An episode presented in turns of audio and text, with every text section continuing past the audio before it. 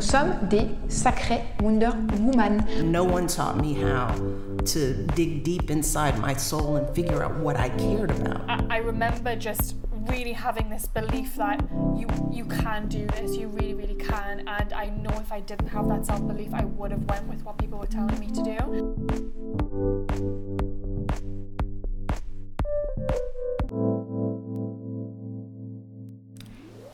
Bienvenue dans un nouvel épisode de Let Women Talk About Entrepreneurship, le podcast qui partage mes discussions avec des jeunes femmes entrepreneurs afin de t'inspirer et de te donner les outils pour toi-même te lancer dans tes propres projets.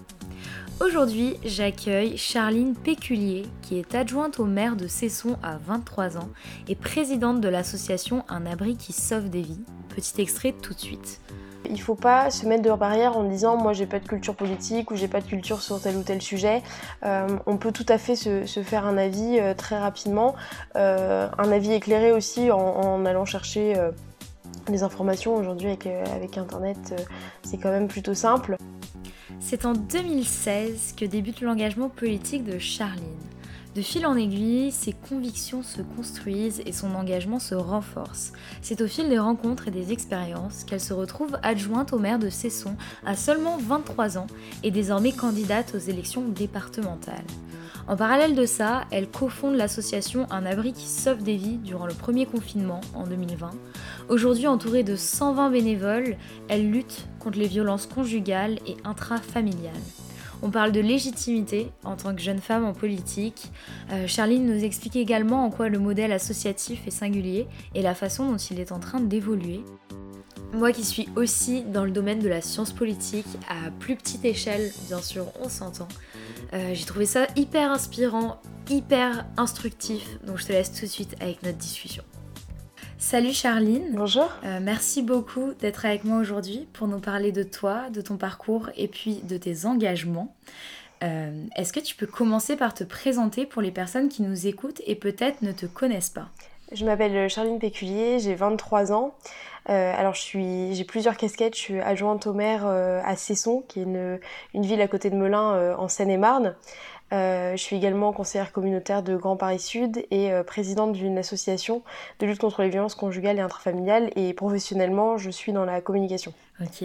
Alors tu as un parcours très inspirant, euh, tu as 23 ans, tu as déjà énormément de casquettes comme tu viens très bien de le dire. il me semble que ton engagement politique a commencé en 2016 si je ne me trompe pas. Oui c'est ça. Est-ce que tu peux nous en parler un petit peu plus en détail? Alors j'ai décidé de, m'engager en 2016, donc, euh, donc j'avais 19 euh, ans de, mémoire et euh, je voulais m'engager pour, l'élection présidentielle. Alors déjà je voulais voter en pleine conscience, c'était la première fois que je votais pour l'élection présidentielle. et puis en fait j'ai été voir un meeting d'Emmanuel Macron euh, un petit peu par curiosité. C'était justement dans cette idée euh, de euh, d'aller voir tous les candidats qui passaient à Montpellier. À l'époque, j'habitais encore à Montpellier. et puis de découvrir leurs idées. Et, finalement, le meeting m'a plu. Et puis j'ai rencontré quelqu'un derrière qui, qui m'a expliqué comment fonctionnait le mouvement En Marche. Et je me suis dit, bah, pourquoi pas aller y faire un tour. Et finalement, ça, fait, ça fait plus de 4 ans que j'y suis. Et aussi aux Jeunes avec Macron d'ailleurs, euh, auxquels je suis très attachée puisque je suis, euh, je suis dans le bureau national des Jeunes avec Macron. Ok. Et qu'est-ce qui euh, qu'est-ce qui t'a tiré justement dans le fait de, de, de militer pour un parti? Euh, bah, déjà, c'est de pouvoir euh, défendre des, des, idées. Ce que j'aimais bien chez En Marche au tout début, c'était euh, que les comités locaux avaient des thématiques à aborder. par, ça dépendait des mois en fait. Et puis, on devait faire passer des idées. Euh, et c'est là où j'ai pu vraiment commencer à m'exprimer et surtout à découvrir mes propres idées parce que c'est pas toujours facile en, étant jeune euh, de se dire bah, quelle est ma position sur tel ou tel sujet parfois on n'est pas forcément en lien dans la vie de tous les jours et ça m'a permis de découvrir ça et puis, euh, bon, évidemment, sur le fond, j'étais aussi euh, tout à fait d'accord avec le, programme, mais en tout cas, ça, ça m'a beaucoup plu. Euh, plus que le militantisme, comme on l'entend, c'est-à-dire aller tracter, coller, ça, ça c'est plutôt, plutôt sympa pour rencontrer du monde, mais, mais là, c'était vraiment le débat d'idées qui m'intéressait. Mhm. Et est-ce que tu te rappelles un peu justement de ces idées ou de ces idéaux que tu avais à l'époque, et est-ce qu'ils ont changé depuis? Ah, C'est une très bonne question je sais que je, me souviens qu'on avait parlé de santé. Alors, est-ce que, euh, est que mes idées ont changé? Je, ne sais pas. Je pense que je, suis beaucoup plus convaincue par l'Europe. En tout cas, ça, ça c'est quelque chose où j'ai beaucoup évolué. Euh, j'étais pas, j'irais pas jusqu'à dire que j'étais, euh, euh, j'étais une sceptique, une eurosceptique, mais en tout cas, j'ai découvert avec euh, avec En Marche euh, vraiment à quoi servait l'Europe. Euh, donc j'avais juste un manque d'informations et ça, ma position, elle a clairement changé. et là, je suis complètement pro-européenne. c'est ça le plus marquant, je pense. Je sais pas s'il y a d'autres. les idées que je portais, je j'imagine, c'était au niveau des, des, étudiants, de la santé. Ouais, je me souviens de la santé où on parlait d'hôpitaux. Alors je sais plus exactement ce que j'ai pu j'ai pu dire à l'époque, mais j'avais moins de convictions forgées comme, comme aujourd'hui, ça c'est sûr. Ok, bah, c'est sûr, ça peut être une, une, question un peu compliquée que je t'ai posée. Euh, comme tu l'as très bien dit, je pense que ça, ta position à l'époque reflète aussi le désintérêt que les jeunes ont eu ou continue d'avoir peut-être pour l'Europe.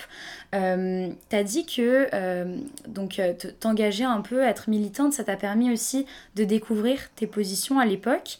mais qu'est-ce que tu conseillerais aux jeunes d'aujourd'hui pour en fait s'engager et découvrir leurs positions euh, alors je dirais déjà qu'il ne faut pas se mettre de barrière en disant moi j'ai pas de culture politique ou j'ai pas de culture sur tel ou tel sujet. Euh, on peut tout à fait se, faire un avis euh, très rapidement, un avis éclairé aussi en allant chercher les informations aujourd'hui avec, euh, avec internet euh, c'est quand même plutôt simple euh, et qu'il faut pas il faut pas du tout se mettre dans une posture de c'est pas mon quotidien donc enfin sur tel sujet donc je peux pas je peux pas m'affirmer. Si je pense que je pense qu'au contraire on peut très bien avoir des idées sans être confronté quotidiennement. Après il est important d'écouter les autres ça c'est sûr de se baser sur sur des faits mais surtout voilà de, de, de pas se mettre de barrière c'est important. Mmh Ouais, je suis tout à fait d'accord, je te rejoins là-dessus. Euh, donc tu t'engages en, 2016, euh, et puis comment en fait t'en arrives à être euh, adjointe au maire à Cesson? Alors, bonne question. tout simplement, je suis allée voir le, maire, genre je suis originaire de Cesson, donc je connais la ville, je connaissais le maire qui habitait dans ma rue mais qui m'a connue petite. et puis quand je suis revenue pour, la fin de mes études, après avoir passé 7 ans à Montpellier, euh, je me suis dit j'ai envie de m'engager concrètement euh, pour une, une, ville et la seule ville euh, pour laquelle j'ai envie de m'engager c'est Cesson parce que j'ai toujours j'ai habité 15 ans, euh, j'ai grandi là-bas, c'était mes premiers souvenirs. Euh, et je suis allée voir le, maire un petit peu au culot en lui disant bah si vous avez un peu un peu de place sur la liste, ça m'intéresse pour euh, pour essayer de découvrir comment fonctionne une municipalité. Et je m'attendais pas du tout à ce que l'issue soit de finir deuxième adjointe au développement durable et aux nouvelles technologies de l'information et de la communication, et puis conseillère communautaire. Donc en fait il y a le, maire le maire et moi qui représentent l'aglo Grand Paris Sud, donc c'est assez, euh, euh, c'était assez étonnant. Je, vous avoue que je m'attendais pas du tout à ça. Donc tu t'y attendais pas. En plus, tu étais très jeune, euh, une femme, on sait comme ça peut être compliqué dans le milieu qu'est la politique. quelle a été un peu ton, ton expérience par rapport à ça? Quel est l'état des choses que tu constates en 2021 sur, Au niveau des, des femmes, je dirais que, que, globalement, avec, euh, avec les quotas et la parité, euh, ça va mieux forcément. Euh, c'est vraiment dommage d'en passer par là, mais c'est nécessaire, malheureusement, parce que on a, il y a toujours cette idée que la politique est un, est un monde d'hommes. Alors beaucoup moins aujourd'hui, avec quand même une Assemblée nationale qui est presque paritaire. mais effectivement les quotas étaient, euh, obligatoires pour pouvoir euh, changer les mentalités. On a beaucoup plus de modèles féminins aujourd'hui en politique, euh, donc ça aide aussi d'autres jeunes femmes à, s'y intéresser. Maintenant, on voit quand même que la plupart des, personnes en politique, et notamment des maires, sont des hommes. Les derniers chiffres, alors c'était avant 2020, j'ai pas j'ai pas les chiffres après 2020, il y avait 16% de femmes maires. Donc ça c'est quand même un constat très dur. Et j'espère que ça va évoluer. Maintenant, sur le sexisme, euh, est-ce qu'il y a du sexisme en politique? Je pense que c'est toujours le cas, comme dans tous les milieux. J'en ai fait les frais aussi parfois sur beaucoup de remarques sur, sur les habits, sur le maquillage, la coiffure, ce qui n'était pas le cas des, des hommes.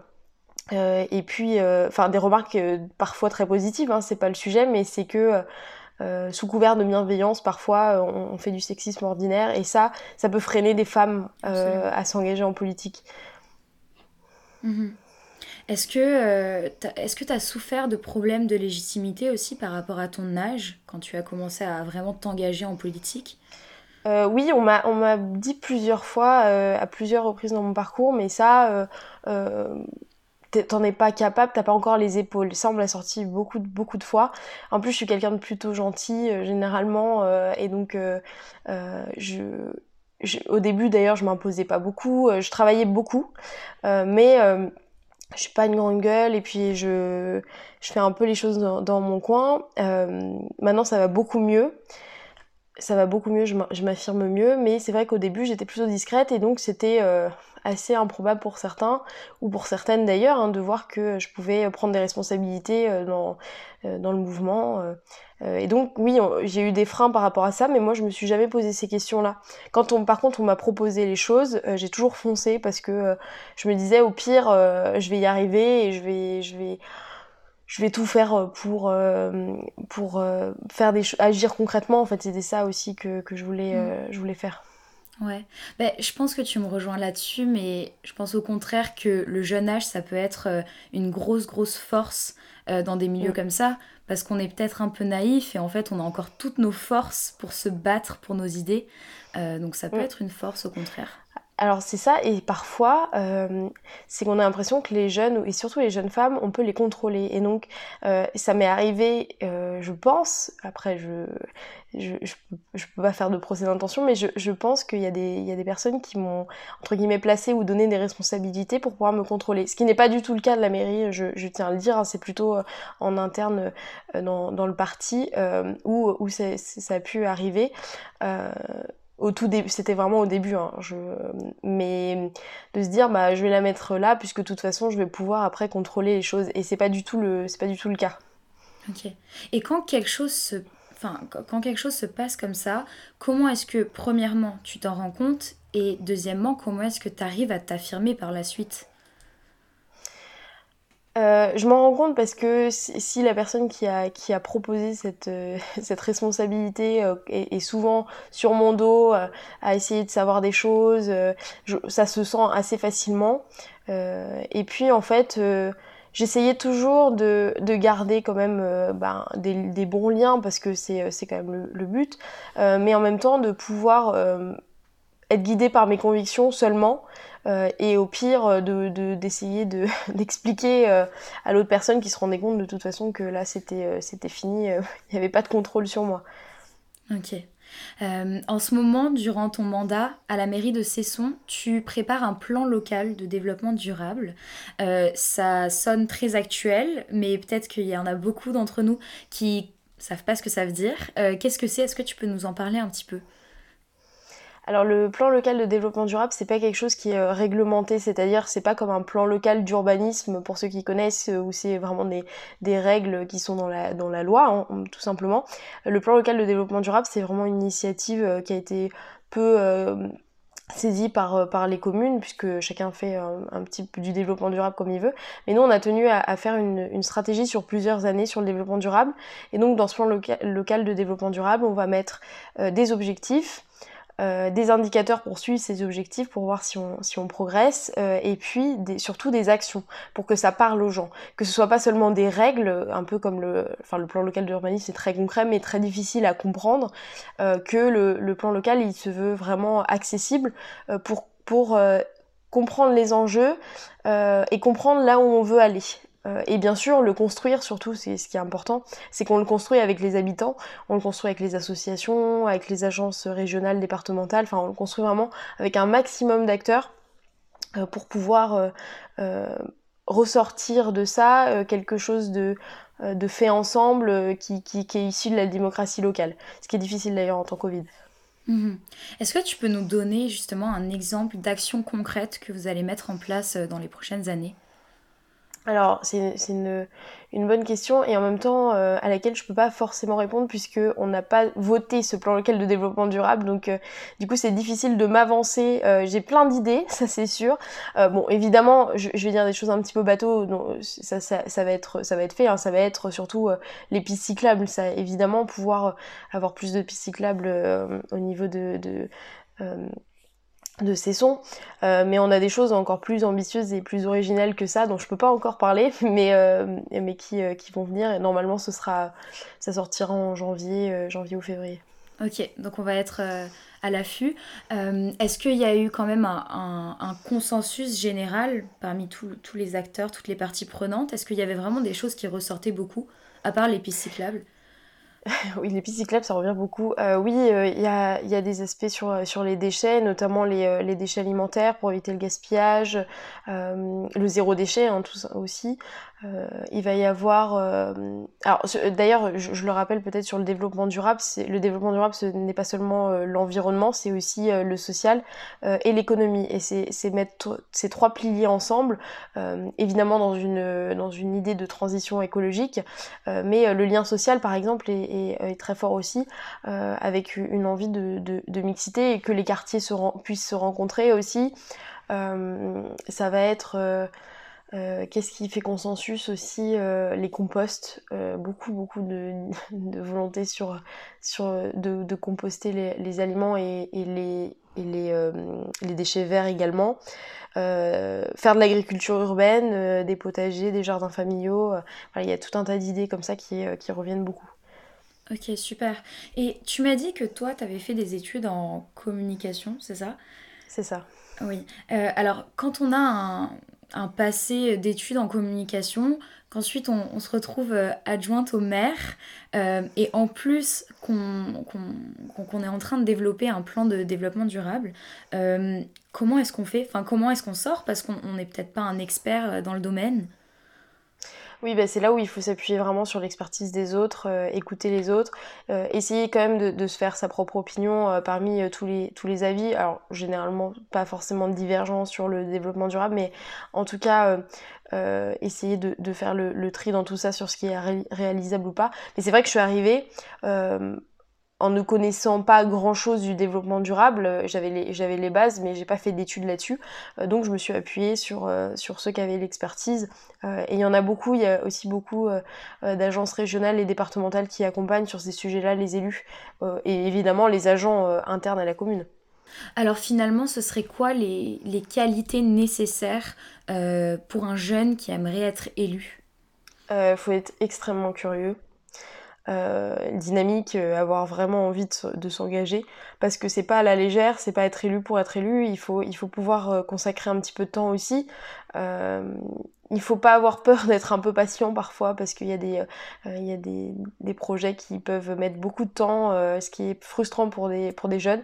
Mais faire preuve de créativité pour des fois dépasser euh, cette lenteur administrative qui peut exister pour faire des projets un peu un peu sympas et impactants qui qui sont pas faits ailleurs, par exemple, tout simplement, on a fait un pour les œufs de Pâques, pour Pâques, on a on ne pouvait pas faire euh, un rassemblement pour chercher les œufs. Et donc on a proposé aux enfants, euh, on a mis des, euh, des œufs dans les vitrines, des œufs qui étaient avec une lettre. Et donc il y avait six œufs qui formaient le mot Pâques dans les vitrines des commerçants et donc, euh, les enfants devaient chercher euh, euh, les six lettres et former le mot Pâques, et puis se rendre à la mairie pour récupérer leurs œufs.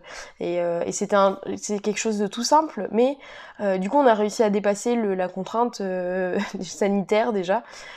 et, d'ailleurs, les gens veulent qu'on le fasse l'année prochaine, même hors, hors crise sanitaire. Ah, trop chou. bah justement, tu me parles de créativité tu le sais, on a beaucoup d'idées reçues sur la politique, sur les élus. C'est une bureaucratie qui est lente, c'est difficile de faire bouger les choses, euh, ce genre d'idées. Euh, est-ce que tu penses que vraiment la nouveauté et la créativité est bien reçue en 2021 en politique? Euh, Alors, forcément, pour des élus qui sont euh, qui n'ont pas, pas forcément l'habitude et qui ont une autre, un autre schéma de pensée, c'est difficile euh, de, de s'adapter et c'est bien normal. Euh, ils ont ils ont l'expérience à offrir aussi et, et ils ont des codes que qu'on n'a pas forcément et qui sont utiles. donc il faut il faut savoir être ouvert des deux côtés pour pouvoir mélanger l'expérience et puis cette créativité qu'on peut dépasser. Je pense que ça dépend les sujets mais on peut aller vite. Là où ça, enfin, on peut aller vite à l'échelle d'une commune. Euh, là où ça peut être très lent, euh, ça va être si euh, plusieurs acteurs, enfin plusieurs collectivités doivent doivent discuter d'un même d'un même sujet. Là, là, ça commence à pouvoir mettre parfois 30 ans hein, sur des sur une ligne de bus, hein. c'est ou, ou, une piste cyclable. Pour il y a une piste cyclable là qui met qui va bien, ça fait bientôt 10 ans qu'elle est, discutée, hein, et c'est quelques centaines de mètres. Waouh, ok. Euh, parlons de l'association dont tu es présidente. Euh, tu as créé un abri qui sauve des vies. C'est le nom de l'association durant le premier confinement. Euh, quel a été le constat initial et pourquoi est-ce que tu as créé l'organisme? Euh, on a créé cette, euh, association avec, euh, avec trois autres étudiants pendant le premier confinement. À la base, c'était juste un projet, étudiant qu'on a, a vraiment réalisé finalement en voyant le besoin. déjà parce qu'il y, avait, beaucoup plus de signalements au 3919, donc qui est, le numéro d'écoute pour les femmes victimes de violences. Et donc en partant de ce constat-là, on s'est dit waouh, il faut faire quelque chose. Euh, surtout qu'on voyait que les soignants, enfin les, euh, les particuliers parfois prêtaient euh, des logements aux soignants. Et on s'est dit mais pourquoi on ferait pas ça pour les victimes de violences conjugales et intrafamiliales? Tout simplement qu'on ait des particuliers ou même des professionnels des collectivités territoriales qui prêtent gratuitement pendant un mois par exemple pour mettre en sécurité une, une victime de, de violences conjugales et ses enfants. Et en partant de là, on a juste créé un site internet euh, où, en fait, avec des formulaires, on mettait en relation, euh, euh, enfin, on s'est dit qu'on allait mettre en relation des, propriétaires avec des, des personnes victimes de violences. Évidemment, ça demande un accompagnement beaucoup plus important que, que des soignants, puisque ce ne sont pas les mêmes problèmes. Oui, c'est sûr. Et puis, moi, je suis en train de penser à un potentiel problème. Euh, les personnes qui sont victimes de violences conjugales, euh, qu'est-ce qu'on fait si elles sont sous l'emprise complète de la personne avec qui elles vivent et du coup ne peuvent même pas accéder en fait au site internet? Euh, alors, il y a plusieurs moyens. Effectivement, il faut, il faut déjà qu'elles-mêmes, elles, elles, se rendent compte de cette emprise. Ça, malheureusement, il faut que ce soit un, chemin très personnel. C'est-à-dire que on forcera personne à, aller chercher de l'aide. Ça, c'est sûr. Euh, donc ça, c'est la première étape, c'est de pouvoir se rendre compte que ce que l'on vit, c'est pas normal. Alors l'entourage est très important là-dessus, mais il faut que quand même la personne soit prête à, quitter son domicile. Euh, parce qu'elle est, elle est, c'est un vrai, un vrai phénomène d'isolement, hein, de, et donc euh, où la personne se dit que c'est de sa faute si elle reçoit des coups. donc le, voilà, il faut, il faut quand même un, un temps euh, plus ou moins important selon les personnes pour s'en sortir, ou en tout cas faire la démarche d'aider. Euh, et donc, logiquement, euh, il y a quand même des, petites fenêtres de tir où, elles peuvent se connecter à Internet et à trouver l'association. Elles peuvent nous appeler sur, sur la permanence téléphonique, elles peuvent remplir un formulaire en ligne et, discuter avec nous par mail. Il y a plusieurs façons de faire pour qu'elles puissent communiquer avec nous en toute sécurité. D'accord. Et donc vous leur offrez euh, un logement pour qu'elles soient en sécurité, euh, mais c'est temporaire. Qu'est-ce qui se passe après? Est-ce que vous intervenez aussi sur l'après ou est-ce que euh, vous déléguez ensuite à d'autres entités? Alors on essaie de, de se concentrer sur, euh, sur la mise en sécurité qui est vraiment une grosse problématique pour les personnes victimes de violences, euh, puisqu'aujourd'hui euh, elles peuvent aller en, centre d'hébergement, le 115, ce qu'on appelle le 115, sauf que parfois il y a un mélange de public aussi, c'est pas réservé qu'à des femmes, bon même si nous on aide aussi des hommes, mais je veux dire la plupart des victimes de violences sont des femmes, et donc elles se retrouvent finalement dans une situation qui est difficile, euh, et nous, on essaie d'offrir une autre euh, façon de voir l'hébergement, c'est-à-dire chez un particulier ou un professionnel, mais que ce soit euh, vraiment réservé à, elles, en fait, à elles et, leurs enfants. oui, et du coup, on essaye de déléguer à d'autres associations de faire des partenariats avec d'autres associations pour accompagner sur le logement pérenne. Mais bien sûr, si, si, si c'est pas le cas, si on n'y arrive pas, parce que les associations sont aussi très prises, on, s'occupe aussi de trouver un logement pérenne. D'accord, ok. Euh, sur le podcast, je reçois beaucoup d'entrepreneurs, en fait que des entrepreneurs, euh, mais finalement peu de femmes qui se sont lancées dans l'associatif. Aujourd'hui, tu as 120, 120 bénévoles euh, et vous travaillez sur toute la France métropolitaine. Est-ce que tu peux nous parler du modèle de fonctionnement d'une association? Alors, une association, euh, logiquement, ce qu'on va voir euh, chez les Restos du Cœur, par exemple, sur une association plutôt alimentaire, ça va être du coup de récolter les, les, dons et puis les, les, dons alimentaires et puis d'aller les distribuer. Si je schématise, donc c'est vraiment quelque chose de physique. Euh, et nous, on essaie d'avoir un modèle associatif qui, est assez différent, totalement adapté à la crise sanitaire, euh, où en fait on, est seulement euh, à distance. donc on peut réunir des bénévoles aux quatre coins de la France sans souci, sans, avoir à se voir physiquement, même si évidemment on organisera des choses hein, pour, se voir, mais on n'a pas de locaux et ça nous permet aussi d'avoir moins de frais forcément si on n'a pas de locaux, euh, et de pouvoir se concentrer sur les victimes de violences. Donc on travaille euh, en fait sur euh, une application qui s'appelle Telegram. On est en train de développer à côté euh, un genre de, une genre de base de données qui nous permet de pouvoir accompagner les victimes au, mieux et puis travailler aussi en interne au niveau des bénévoles pour que les bénévoles se sentent, se sentent bien, etc. Euh, et donc c'est vraiment un modèle euh, complètement différent, bizarrement qui réunit tous les âges. On a, ça, ça pose quelques, euh, quelques barrières pour certaines personnes, bien entendu, comme ça pose des barrières pour d'autres gens quand c'est physique, quand, il faut aller physiquement à un endroit, parce que bah, ça peut être la personne n'a pas de voiture, j'en sais rien. Enfin ça, dépend, ça dépend des situations. mais en tout cas, on a, tous les âges et on attire quand même pas mal de jeunes, ce qui est, quand même, plutôt agréable euh, dans un milieu associatif euh, qui parfois a du mal à attirer les jeunes, bien que les jeunes soient très engagés. C'est un peu le paradoxe. Absolument. Absolument. Euh, comment est-ce qu'on gère des équipes, surtout quand on a 120 bénévoles à distance? Alors ça, ça va être bien parce que ta réponse va pouvoir aussi aider des personnes qui sont peut-être pas dans le secteur associatif, vu que ça se rejoint. Alors, on essaie de donc d'avoir des groupes, euh, on a des pôles déjà pour pouvoir euh, euh, diviser le, travail tout simplement. et on va attribuer des missions en lien avec les bénévoles.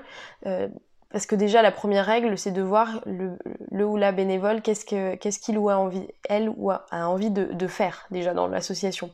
De quoi elle a envie de s'occuper. Euh, enfin, il faut vraiment creuser, avoir un entretien là-dessus pour savoir euh, euh, exactement ce qu'elle a, elle a envie de faire. Sinon, sinon ça, ça risque d'être compliqué sur le long terme.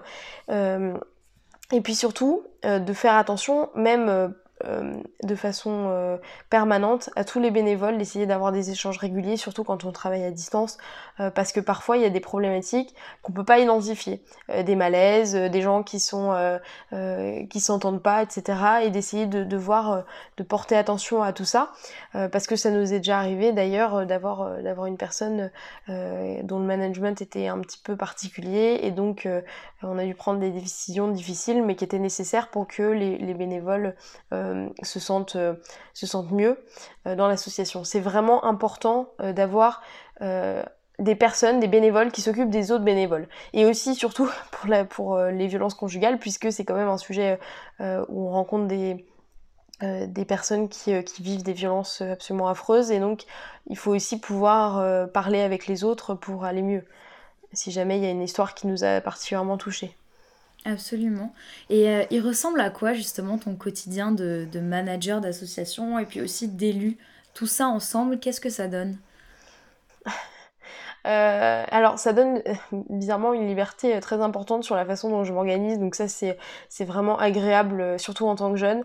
ça dépend, en fait je vais avoir une journée où je vais passer de l'association à la mairie et vice versa, absolument tout le temps. Je vais jongler entre tout ça en essayant, enfin ça, se rejoint d'une certaine manière. Et puis c'est disons dans l'action Donc c'est ça qui est, qui est, intéressant. Et puis j'arrive du coup selon les priorités à, essayer de, mettre un peu plus de temps pour la mairie ou un peu plus de temps pour l'association. et pour l'association, l'idée c'est que euh, bah, je reste à disposition des bénévoles euh, et, j'ai quand même euh, surtout des, coordinatrices de pôle qui sont, exceptionnelles et qui gèrent très bien de leur côté. Et petit à petit, finalement, le fait de déléguer, eh ben, on se rend compte à un moment que finalement on n'a plus tant de choses à faire. c'est plutôt ça qui est, agréable, c'est que c'est l'association euh, en fait roule toute seule parce que on a des bénévoles qui sont engagés, on a des coordinatrices qui savent très bien faire euh, et petit à petit bah on a moins de, travail. Oui. Euh, tu parlais tout à l'heure justement de l'engagement des jeunes. J'aimerais revenir un peu sur ce point. Tu as dit que paradoxalement parlant, les jeunes étaient très engagés, mais pas tellement dans le milieu associatif. À ton avis, c'est dû à quoi en 2021 alors en fait, les, jeunes sont extrêmement engagés. Je pense que c'est une, génération engagée euh, et ça, j'ai aucun doute là-dessus, euh, parfois plus euh, que, les générations précédentes, parce qu'on a des, vrais, des vrais combats à mener. on en a toujours eu, mais je veux dire, on a, on a l'environnement, enfin la transition écologique, on a, des problématiques sociales. Enfin voilà, on a, on a tout ça aussi sur lequel on, notre génération a une, une, vraie responsabilité finalement, et ça, elle en a conscience. Euh, sauf que euh, le milieu associatif, et d'ailleurs ça s'ajoute aussi au milieu politique, euh, est parfois trop rigide pour des, pour des jeunes qui ont envie, en fait, qui ont plein de valeurs, mais elles n'ont pas envie de se mettre dans, dans, dans, un, dans une organisation qui dit bah tes valeurs ça va être ça, ça, ça, point et euh, tu viendras euh, tous les je, schématise complètement hein. et c'est pas du tout une critique envers les associations et, les partis politiques bien entendu.